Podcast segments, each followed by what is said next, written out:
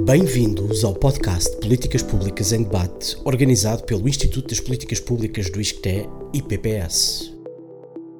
Este podcast é produzido com base em webinars que pode visualizar no nosso canal do YouTube. Teremos figuras de destaque da administração pública e da academia a discutir a governação do país, partindo de relatórios nacionais e internacionais. Vamos querer saber como os documentos são utilizados e qual a informação de relevo para melhores políticas públicas. No segundo episódio, vamos discutir políticas da educação partindo do recente relatório anual O Estado da Educação. Contamos com a presença da Antonieta Ferreira, assessora do Secretário de Estado Adjunto e da Educação, e a Susana da Cruz Martins, do ISCTE. A moderar, temos a Isabel Flores, Secretária-Geral do IPPS. Aproveite! Muito boa tarde, eh, bem-vindos ao segundo episódio das Políticas Públicas em Debate. Esta série de webinars, que são depois também transformados em podcast, visam dar uma espreitadela a relatórios sobre políticas, quer nacionais, quer eh, internacionais. Relatórios estes que têm por missão ajudar-nos a compreender melhor a problematização e também a dar-nos pistas para possíveis soluções de política.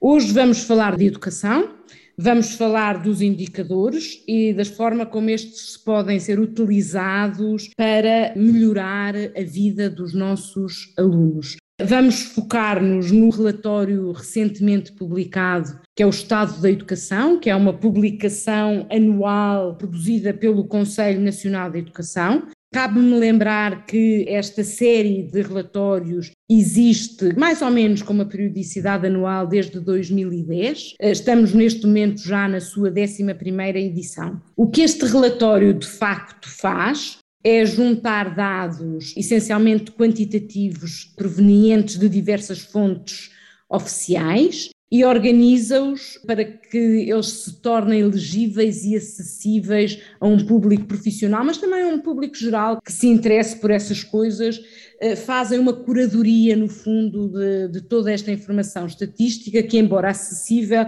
está quase sempre dispersa e nem sempre em formatos fáceis de trabalhar.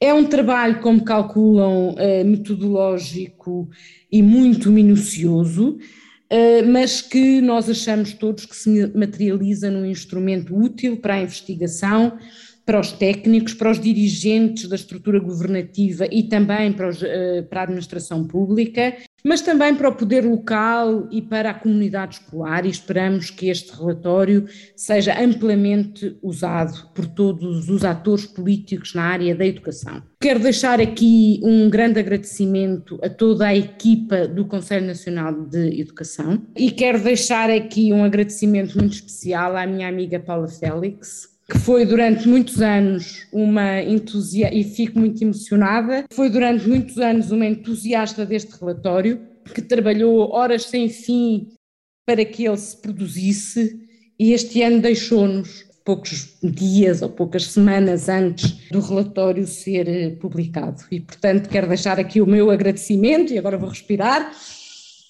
que é para conseguir continuar. Vamos então mergulhar uh, na análise do relatório e para isso temos hoje conosco a Antonieta Ferreira, uh, que integra o gabinete do ainda secretário de Estado, quase ministro uh, João Costa, e que tem tido muito trabalho ao longo destes seis anos a transformar a educação em Portugal. E, portanto, vai-nos falar do lado da administração pública e dos gabinetes eh, ministeriais ou do governo, ou associados ao governo, qual é a utilidade que, estes, que este tipo de documentos tem. E temos também a Susana da Cruz Martins, que é docente e investigadora no ISCTE, que tem uma longa carreira a trabalhar eh, educação e políticas da educação e estratégias da educação. Ela é também a coordenadora do mestrado em administração escolar no ISCTE e, portanto, vai nos dar aqui a visão da parte académica, da parte dos docentes uh, e dos investigadores, o que é, para que é que servem estes dados. Quero agradecer muito a ambas terem aceitado o nosso convite e virem aqui compartilhar connosco as suas ideias sobre este relatório, focando-nos um bocadinho no que o relatório nos dá e depois vamos ter uma conversa solta que nos vai levar, a partir do relatório, a pensar quais são os desafios que temos pela frente na educação e isto, curiosamente, bate numa mudança de ciclo político no fim, ou no esperamos nós, de uma pandemia, no início de uma guerra, que nos traz um monte de outros, um monte de outros desafios. Cara Antonieta, vou começar por ti. Obrigada por estares aqui hoje e a pergunta que te lanço é assim, quando isto te chega à mão, este ano acho que foi alguns em janeiro, costuma ser tradicionalmente alguns em novembro, dezembro, quando este relatório te chega à mão no gabinete do secretário de Estado, o que é que fazes com ele? Boa tarde, obrigada Isabel. Cumprimento naturalmente também a Susana Cruz Martins. É um prazer estar aqui. Dizer-vos que não posso começar a, a, responder à pergunta da Isabel Flores sem me associar. Explico já já de seguida como é que tive este privilégio sem me associar àquilo que são as palavras que a Isabel partilhou sobre o que foi poder contar com também minha amiga Paula Félix, extraordinária profissional enquanto assessora técnico-científica no Conselho Nacional de Educação. E explico já porque também esta parte da minha vida profissional, digo eu, tem a ver com a forma para onde olho em primeiro lugar quando o relatório me chega às mãos. Ah, não será alheio ao facto de, entre 2013 e 2015, e é aí que conheço a Paula, é também conheço, tenho o prazer de conhecer a Isabel, entre muitas outras profissionais, a quem hoje chamo amigas, que trabalho um, exatamente no Conselho Nacional de Educação e que reconheço bem este trabalho metodologicamente exigente de uh, reunião de dados e de comunicação desses mesmos dados, eu diria com uma função clara de os tornar legíveis em banda larga, naturalmente para especialistas, mas eu arriscaria dizer que este é um relatório para o público em geral, como todos eh, legível em várias camadas e profundidades, mas eu diria que a nota, o, o que marca uh, o, o, estado de educação, independentemente das fases e evoluções que tem naturalmente sofrido ao longo destes anos, é esta transformação de dados esta sistematização, transformando-os para consumo de público na generalidade não quer perder foi em 2013 e 2014, quando vi o relatório do outro lado, de quem ajuda a construí-lo, que percebi da importância do texto para que olho em primeiro lugar e agora aqui nestas funções eh, há de facto seis anos a acompanhar o professor João Costa. O texto que leio em primeiro lugar é o texto do presidente ou da presidente do Conselho Nacional de Educação, que inaugura uh, o relatório e que, naturalmente, à medida de cada um dos seus autores, dá a nota, arrisco dizer, a nota política, no sentido mais alargado da expressão, àquilo que se quer transmitir em cada ano, num olhar que sistematiza dados da educação, dados anteriores, dados disponíveis.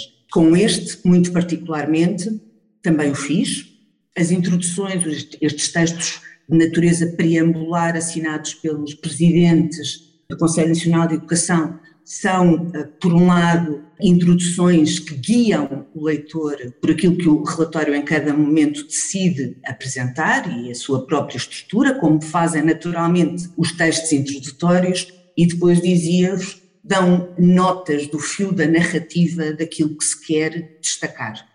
Este ano, de facto, por janeiro, se não me engano, de 2022, eh, nesta edição 2020, ou melhor, neste Estado de Educação 2020, com uma edição 2021 publicada em 2022, a leitura do texto introdutório uh, da Presidente do Conselho Nacional de Educação começou por uh, muito bem me surpreender, porque começa por fazer um exercício que me parece absolutamente fundamental nestes últimos dois anos, que é escrever a história dos dois anos da pandemia, é registar.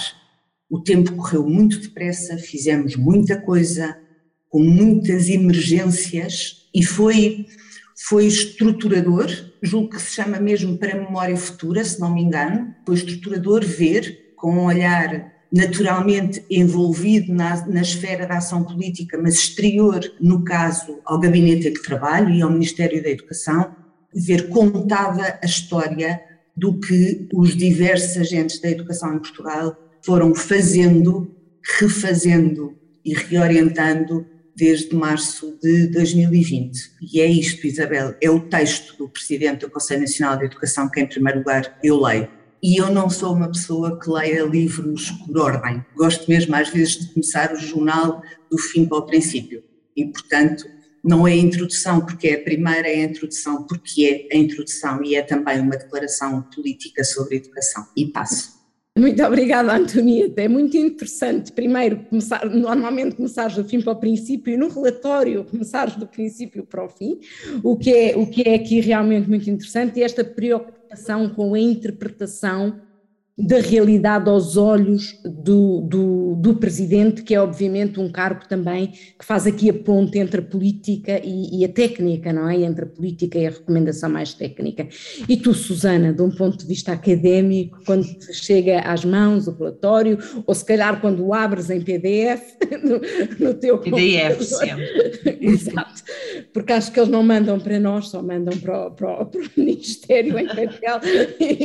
o que olhas, o que te Bem, em primeiro lugar, um agradecimento, porque sou uma utilizadora frequente desta, desta publicação. Queria, em primeiro lugar, associar-me ao pesar. Eu não conhecia a Paula Félix, mas é com um lamento. Mas li-a uh, em algumas circunstâncias e, e associar-me ao lamento dessa perda certamente irreparável. Depois, dizer-vos que sim, uso o, o, o, relatório, não este, mas em geral, o, os relatórios têm um significado em si relevante para quem estuda políticas de educação e para quem se interessa e trabalha as questões, por exemplo, da comparação educativa ou em educação, e, e, é aqui o caso, não é?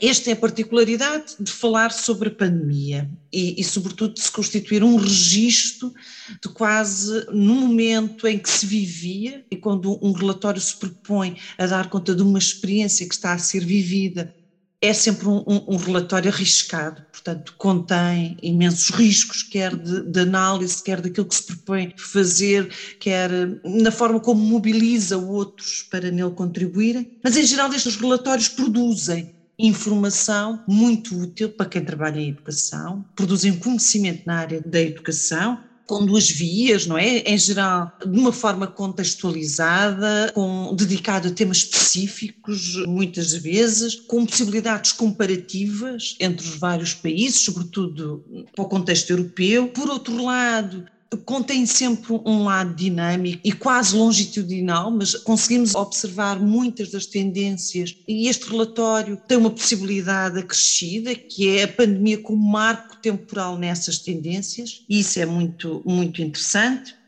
E depois tem, que também do ponto de vista académico é muito relevante, para além de toda a informação, uma posição de independência, mesmo com as tais introduções que falávamos há pouco, que é uma perspectiva de apoio e de olhar para uma agenda, claro, as agendas não são neutras, não é, politicamente falando, mas oferece uma possibilidade de discussão, uma, visão relativamente independente e isso é interessante. Este congrega dados estatísticos, testemunhos e reflexões. Gostei particularmente destas duas partes, dos testemunhos e das reflexões, eu lido muito com os dados estatísticos, tenho alguma familiaridade com eles. Estes testemunhos e estas reflexões são também do ponto de vista académico, uma fonte empírica relevante e muito interessante. Estes têm a possibilidade de marcar a forma como os atores de diversa natureza enfrentaram a pandemia, quer do lado das reflexões, e tenho-vos a dizer que às vezes tinha que ir ver se se tratava de um testemunho ou de uma reflexão. E não creio que isso seja uma perda para algum deles acho que ambos beneficiam com essa confusão, porque em alguns casos, e sobretudo quando produzimos análise em cima do momento em que se produz o evento, estamos antes de mais a testemunhar uma experiência, neste caso uma experiência coletiva, e sobretudo sobre as escolas e os sistemas educativos que ocupam um espaço de forma tão afirmativa na nossa vida social. E, portanto, estes relatórios conduzem a conhecimento, a fonte de informação, e isso é muito relevante para quem está na academia, dizendo assim para simplificar. Também eu sugiro aos meus alunos, porque, para além de fonte de informação, este relatório e este de forma mais específica ainda mais, permite fazer perguntas, ou seja, permite recolocar perguntas. E este texto, todo ele, debate-se com as próprias perplexidades que os atores vão encontrando. Alguns destes autores, estou convencida que já refizeram algumas das suas reflexões feitas no momento. Isso não empobrece nada aquelas que estão feitas, não é?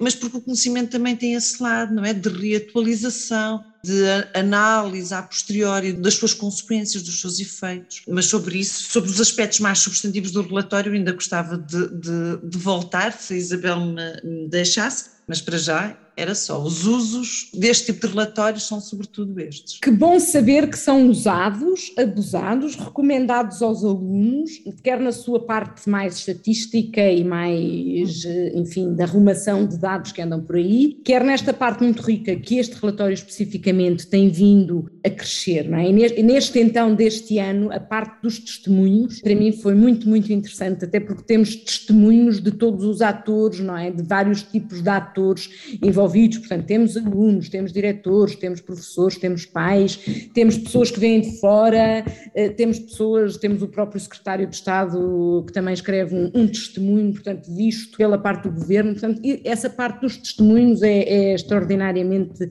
rica neste relatório e acho que daqui a uns anos, quando olharmos para trás, já passada a pandemia esquecida e estamos a projetar para um futuro se calhar longínquo ainda, mas vai ser um instrumento extraordinariamente útil de memória e a construção da memória é muitíssimo uh, importante para podermos encarar o futuro. E, portanto, daí um, esta parte dos testemunhos a mim neste, neste relatório uh, interessou-me imenso. A parte dos dados mais estatísticos, a mim chama-me sempre muito a atenção e sou sempre muito curiosa de perceber a questão das metas, das metas europeias, não é? E de, dos indicadores que foram escolhidos uh, como metas ainda no Portugal 2020, vão ser agora atualizados para 2030, e há um um indicador que a mim me deixa sempre perplexa e que gostava um bocadinho de vos ouvir sobre este ou outros indicadores que a vocês também vos, vos interessam e que vos deixam perplexa, que é sempre a elevada percentagem de alunos com aprendizagens insuficientes. E que ano após ano, isto não é uma questão só de Portugal, é uma questão quando nós olhamos para este gráfico, a percentagem é muito próxima em, todo, em todos os países. E eu acho que isto é um dos grandes desafios dos sistemas de ensino que se querem inclusivos, modernos e que querem contribuir para a construção de uma sociedade mais justa. É este indicador também que vos deixa perplexa quando olhamos em termos internacionais ou, ou querem trazer outros indicadores e outras questões à discussão? Susana, primeiro, agora. Julgo que, que, te referes a, a, àqueles que, que, são sublinhados pelo PISA 2018, não é? Que esses dados trazem-me duas inquietações. Uma é que de facto ainda estamos um, um, pouco abaixo, mas melhores. Esta não é tão uma inquietação negativa, é de que partimos com muitas dificuldades. O, o primeiro PISA acho que é de 2000 e nós aí marcávamos de facto uma posição uh, de grande afastamento daquilo que eram os indicadores uh, internacionais e que fomos aproximando. Há uma outra perplexidade que é levantada, é que sistematicamente os rapazes estão muito piores que as raparigas. Isso é, é, é, um traço que se manifesta nestes inquéritos internacionais e que dizem respeito às questões das competências, por exemplo, mas é também um indicador que diz respeito àquilo que poderemos uh, considerar o abandono escolar. Estes indicadores uns e outros são indicadores de desempenho do próprio sistema, não é? E são altamente elucidativos sobre aquilo que é em primeiro lugar, os desempenhos dos alunos, mas também do sistema. A pandemia ainda não se intromete nestes, nem nuns, uh, nem noutros, não é? Eu acho que sobre uns e outros Estamos a, estávamos a fazer progressos visíveis, pelo menos nestes indicadores. Há um conjunto de, de respostas políticas que serviram de instrumentos, capacitando os atores, as escolas, dando-lhes mais autonomia mudando em algumas situações a, própria forma de fazer aprender por parte dos professores e também de avaliar isso estava em construção. E nisso sim a pandemia trouxe aqui algumas, não digo novidades, mas a necessidade de alteração dizer, em relação aos dois indicadores de que nos referimos, que de facto a pandemia ainda não é visível, temos que esperar mais um pouco. O indicador, por exemplo, do abandono escolar é um indicador que serve para ler o sistema. Há muitas queixas sobre esse indicador, eu não partilho, porque esse indicador contém uma lógica uh, de análise interna que se dirige ao desempenho do sistema. E, portanto, ele faz falta, faz falta ler o sistema, uh, não, não, se pode ler ao, ao momento, e não serve, por exemplo, para as escolas individualmente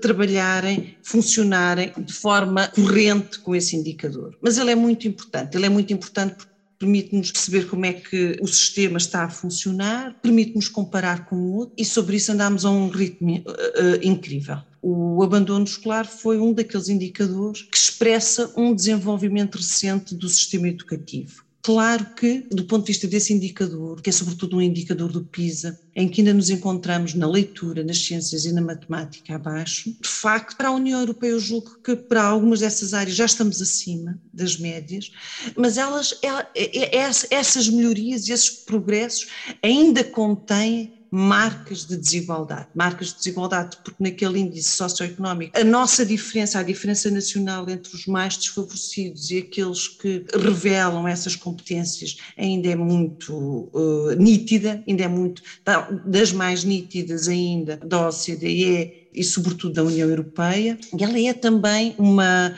ela tem uma, essa carga de desigualdade de género. E, portanto, é muito, muito relevante podermos ter esses indicadores e será muito, muito relevante ter os próximos e saber qual o impacto da pandemia nesses mesmos, nesses mesmos indicadores. Obrigada, Susana. Ficamos todos expectantes dos próximos indicadores, porque de facto precisamos de começar a medir os impactos da pandemia. Antonieta, o que é que te inquieta quando olhas um, para os indicadores internacionais? Não, pegar naturalmente pela sua centralidade naquilo que disseste, bem como a Susana, a qualidade, ou melhor, uma não diminuição daquilo que são, que estão apurados como desempenhos mais baixos, desempenhos de alunos, têm algumas circunstâncias que são naturalmente dados que só podem ficar, sair do, do estado da educação e ficar em cima das nossas mesas, sinalizados pela sua importância.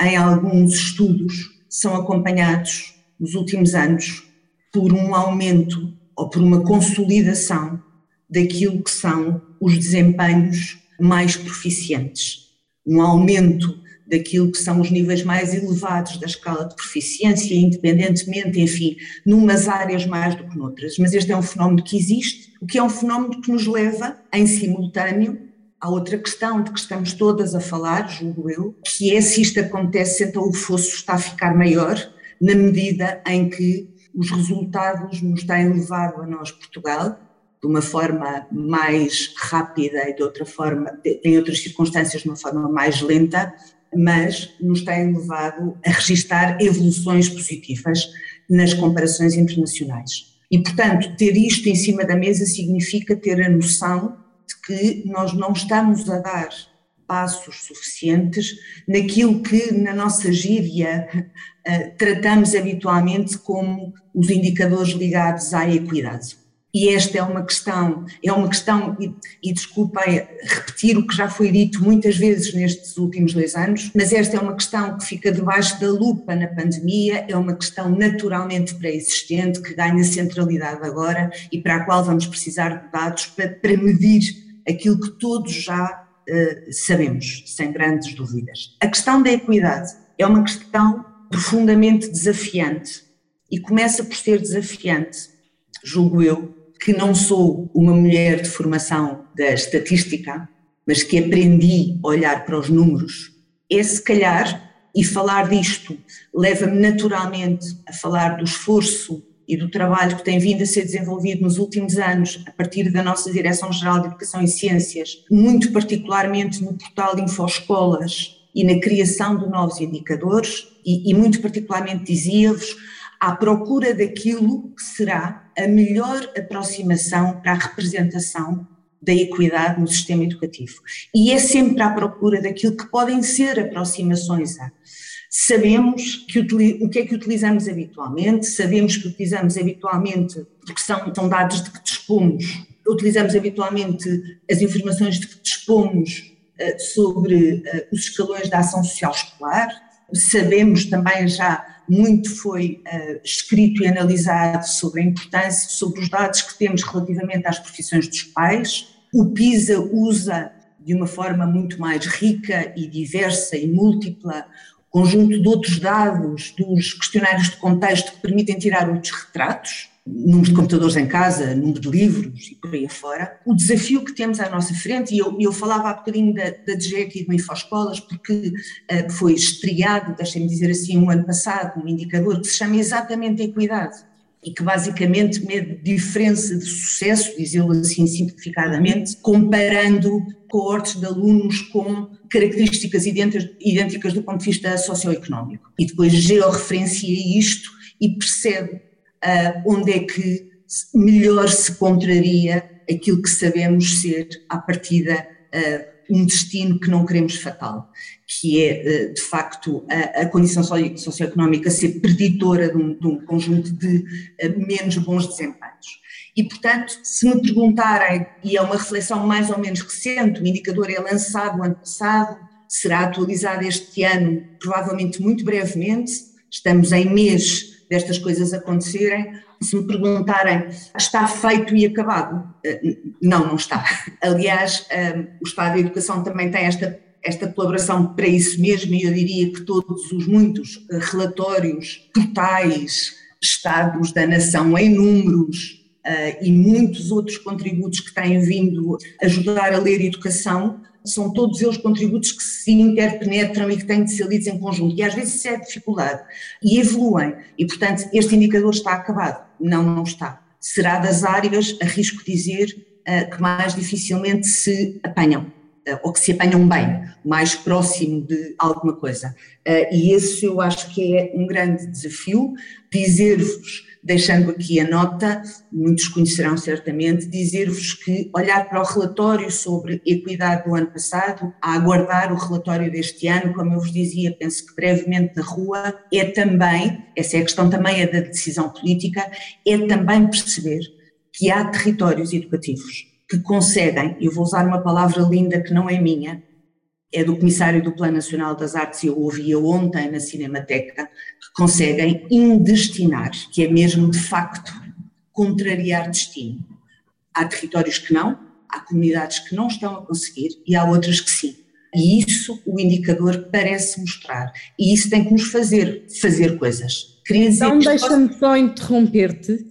E quando tu dizes que há comunidades que estão e que conseguem e outras não, nós conseguimos, a partir da, da DGE e do gabinete do, do secretário de Estado, olhar para essas comunidades e conseguir começar a dissecar o que é que estas comunidades fazem que as outras ainda não conseguem fazer nas suas populações para atingir esse resultado? Porque eu acho que é aqui, não é? E é quando nós vamos à fineza da análise de caso que começamos a perceber as diferenças que as estatísticas nos dão, que são obrigatoriamente visões sempre mais, mais, mais globais e mais, e mais abrangentes, não é? Obrigada pela pergunta, Isabela. O ano passado, os primeiros dados, dizer-vos, se isso não for feito, arriscaria dizer que não estamos a fazer mais do que a sistematizar dados uh, e a arrumá-los numa qualquer prateleira, marcando como feito um, um, qualquer calendário de divulgação estatística. E tem de ser muito mais do que isso. Andando até um bocadinho mais para trás, os dados dos percursos diretos de sucesso, que são indicadores da DGEC que têm agora, salvo erro, cinco anos,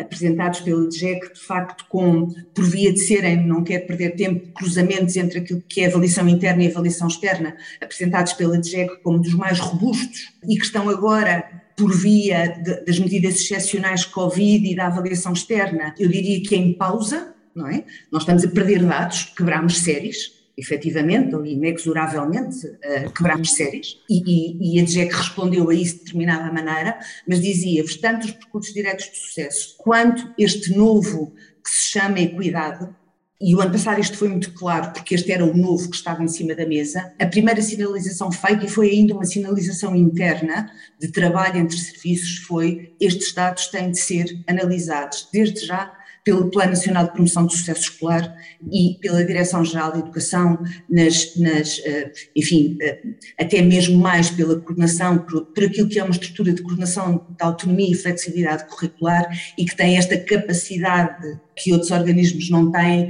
de postar no terreno, porque há equipas regionais de acompanhamento de escolas, poder exatamente ir fazer isso que estavas a dizer, Isabel, que é perceber, então se alguém consegue indestinar o que é que conseguiu fazer para contrariar o destino, que se calhar ao lado não se consegue, e, e se calhar também às vezes encontrar, era disto que eu falava há bocadinho, uh, num, num, num conhecimento mais próximo e mais descritivo, encontrar aquilo que são uh, retratos menos bem conseguidos dos grandes números da estatística. Porque também acontecerá, claro, certamente. Claro, também acontecerá. Mas sim, é, é, dessa, é dessa passagem de informação, é, é, eu acho que esta geração de dados se faz para fora, para o público em geral.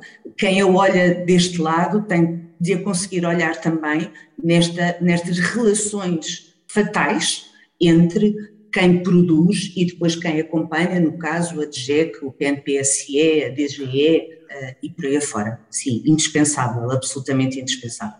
Susana, de um ponto de vista da academia, também olhamos à lupa as realidades uh, de cada uma das escolas, de cada um dos agrupamentos, se calhar de cada uma das turmas, não é? Porque a educação uh, tem, tem tanta característica que nós não conseguimos apanhar nas estatísticas que este olhar à lupa é necessário? Como é que nós estamos a trabalhar do ponto de vista, a partir da universidade, este olhar à lupa? É, é verdade. De facto, às vezes os números revelam o grande cenário, não é? mas tem muita dificuldade em desocultar o trabalho feito pelas escolas e o trabalho feito em contextos muito concretos e às vezes identificar aquilo que são progressos que muitas das vezes não, não, não, têm, não têm eco, eh, nem nas estatísticas, nem nos rankings, nem, mas, mas que são progressos que se devem atender, sobretudo, a, a situações de, de, partida.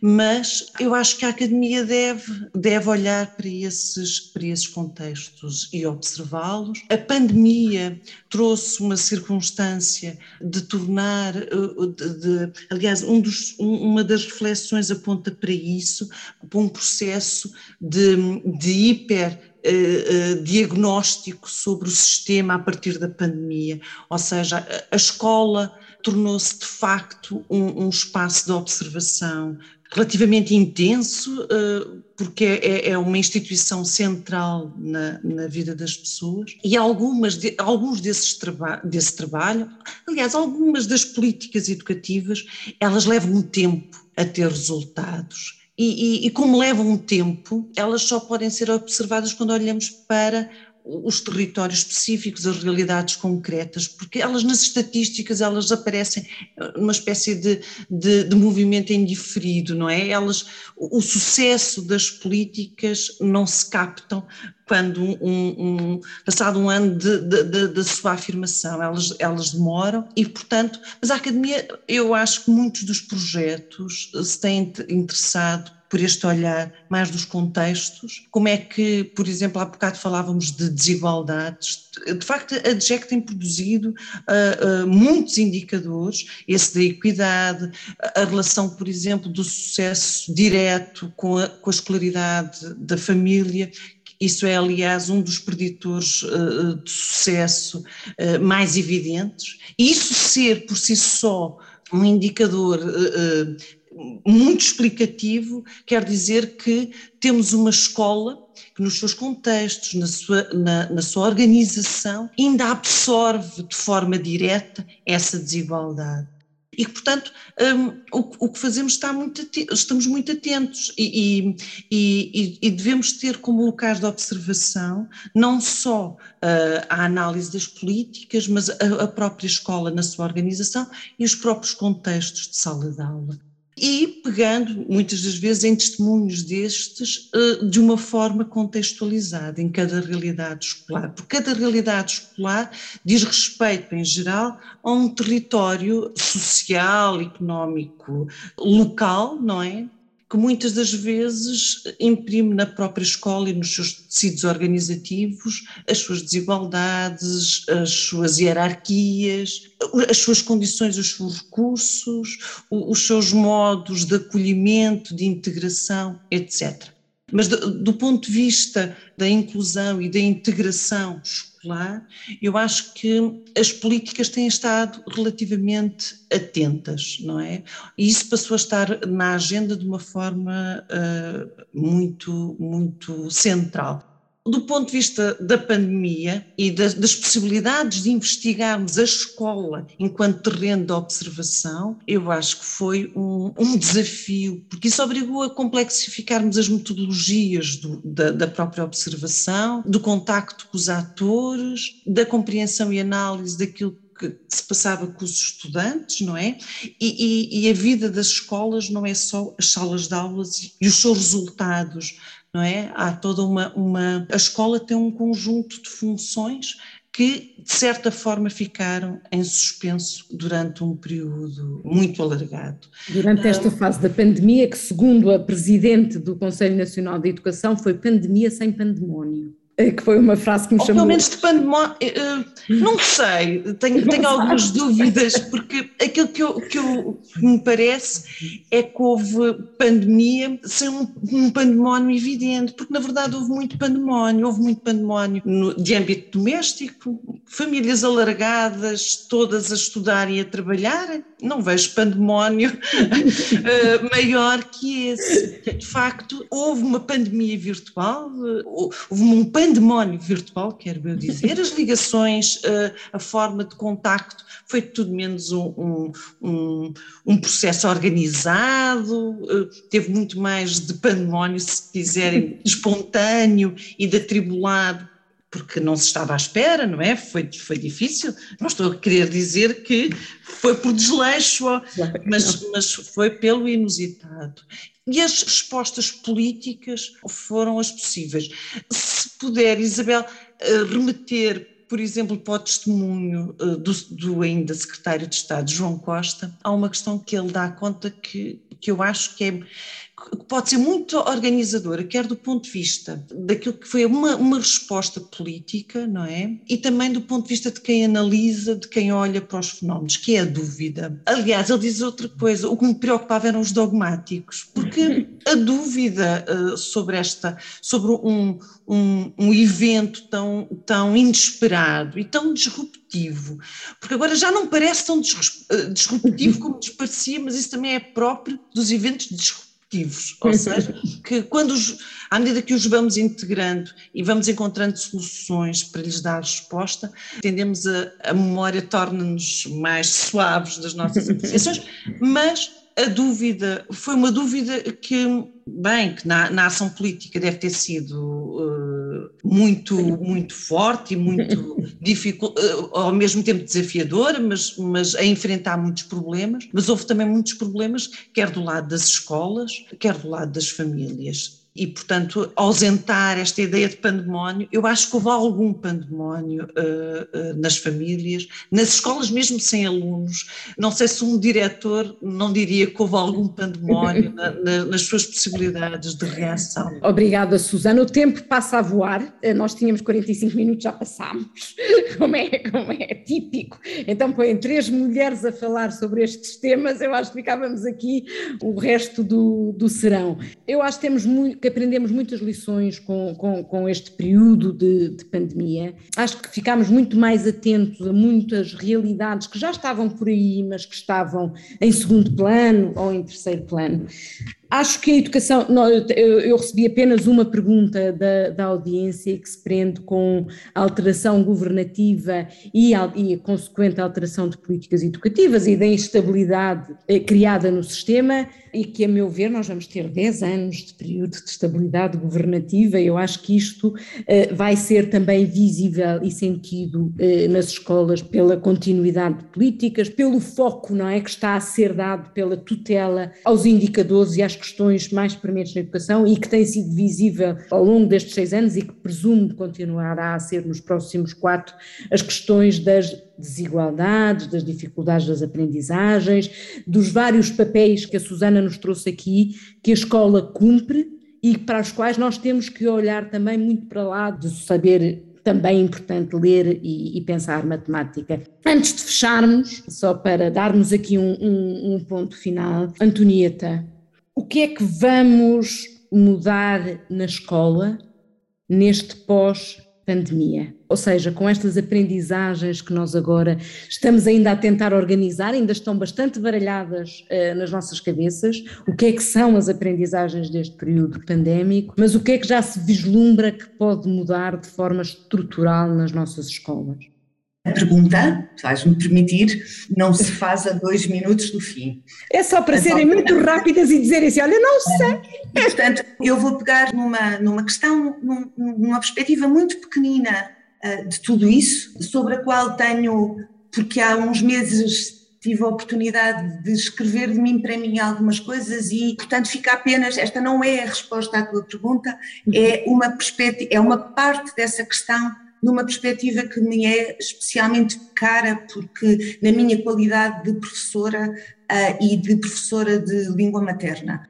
No enquadramento que eu não posso agora, porque não tenho tempo de fazer, há uma coisa que eu acho que nós tivemos todos de aprender, e eu costumava, e, e costumo sustentar isto, na necessidade que os nossos alunos terão sentido ou que os nossos professores terão sentido de fazer sentido durante mais ou menos um ano com aquilo que nos entrava todos os dias em casa pela televisão e que eram, esta é a perspectiva da professora de português, uh, e que eram um, conceitos, expressões e representações do mundo que andavam mais ou menos nisto, tudo coisas difíceis, matriz de risco, agente de saúde pública, probabilidades e certezas. Havia uma expressão do primeiro-ministro que é uma expressão muito interessante, mas que, mas que convoca necessariamente interpretação com alguma competência já mais elevada, que era desejar o melhor, estar preparado para o pior.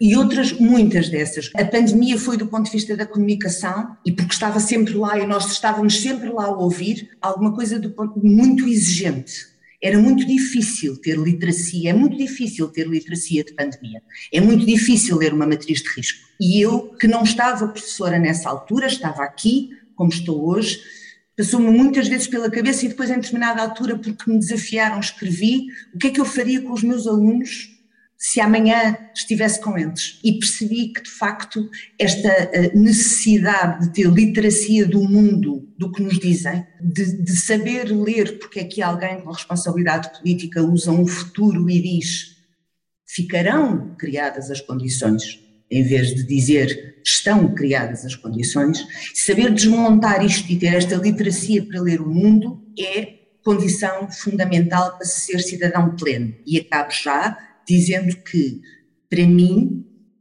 e eu estava cá e tudo para mim faz sentido, eu sou a convencida à partida, para mim ficou claro a pertinência, a relevância, a centralidade de um documento curricular como o perfil dos alunos à saída da escolaridade obrigatória. Porque é aí que estão inscritas estas e outras competências. E acabei, só tenho que dizer, pegando no que a Susana há pouco dizia, a propósito do texto do professor João Costa, eu tenho um desejo que um, continuemos, para além da pandemia, a desconfiar dos dogmáticos. Que fiquemos com esta aprendizagem, é desconfiar de quem não tem dúvidas. Obrigada. Bem, fantástica maneira de terminar, Antonieta. Susana, para terminar também. Bem, eu pegaria uh, uh, nisto que nós na Academia devemos ter, é uma obrigação, uma, des, uma desconfiança sistemática dos dogmáticos, não é? Mas pegando no, no que uh, a Antonieta dizia, na necessidade das nossas crianças, dos nossos jovens poderem ter ferramentas para ler o mundo, não é? Eu juntava a isso algumas preocupações. Não sou muito otimista, mas tinha muito desejo que algumas destas coisas se, se concretizassem.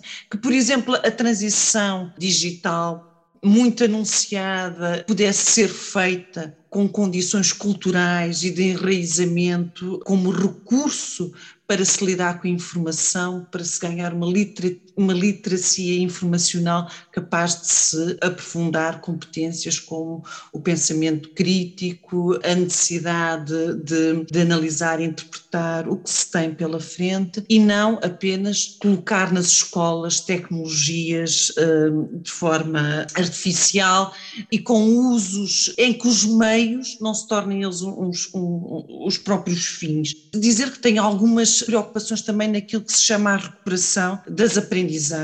Não vejo a recuperação das aprendizagens como adicionar mais coisas aos programas, uh, completar os programas uh, tal e qual como eles estavam em 2020 e acrescentar horas letivas a esses programas. Acho que se tem que fazer um trabalho de reflexão sobre aquilo que agora é, é essencial recuperar para aprender e fazer aprender as aprendizagens que fazem aprender outras aprendizagens são da maior importância e podem criar um lado mais de construção das próprias possibilidades de se aprender no futuro.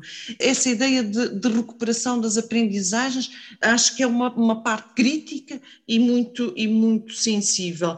Também a forma de as avaliar. Os, os, os alunos, uma, uma das questões da pandemia era, foi que durante esse período, e eu compreendo os professores porque também sou professora e, e, debati-me com os mesmos dilemas, mas as crianças foram, as crianças, os jovens foram muito sobrecarregados com o trabalho e com a necessidade dos professores avaliarem esse trabalho. Acho que temos de ter aqui um, um entendimento também diferente da avaliação e da forma como os alunos evidenciam os seus, os seus desempenhos. Aqui há, pouco, há poucos dias estive num evento também com, com o, o presidente do IAV e ele dava conta de que os testes, por exemplo, aferem se um, se um aluno no primeiro período sabia as equações, mas se o aluno, entretanto, aprendeu as equações, o, o, valor desse teste desatualiza-se. Portanto, temos também aqui pensar, já que estamos a pensar no quadro de uma transição, no próprio valor destes instrumentos e da relação com, com, com as aprendizagens.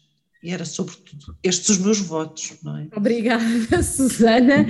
Muito obrigada a ambas, muito obrigada Antonieta, muito obrigada Susana. Eu acho que partimos aqui do, do, de um relatório e, portanto, também muito obrigada ao Conselho Nacional de Educação por publicar estes documentos e que nós todos utilizamos com, com, imenso gosto e que nos gera imensas dúvidas, que nos gera imensas questões e que nos abre muitas pistas do que é que podemos fazer enquanto académicos, enquanto dirigentes eh, governativos, mas também enquanto atores do terreno, enquanto pessoas que estão no dia a dia com os seus alunos, como a Antonieta em exercícios parecidos ao, ao, exercício que a Antonieta uh, nos trouxe aqui. E com isto me despeço, agradeço a todos os que nos tiveram a ouvir uh, no YouTube. O IPPS voltará dentro de, de, uns dias, de umas semanas, com um outro relatório uh, sobre análise e com conversas em torno desse relatório. Muito obrigada e até breve. Obrigado por ter ouvido. Subscreva o nosso podcast nas plataformas digitais e apoie a sua continuidade, divulgando e recomendando aos amigos e colegas. Esteja atento aos próximos episódios. Pode saber mais sobre a nossa atividade no nosso site ipps.isquete-iol.pt.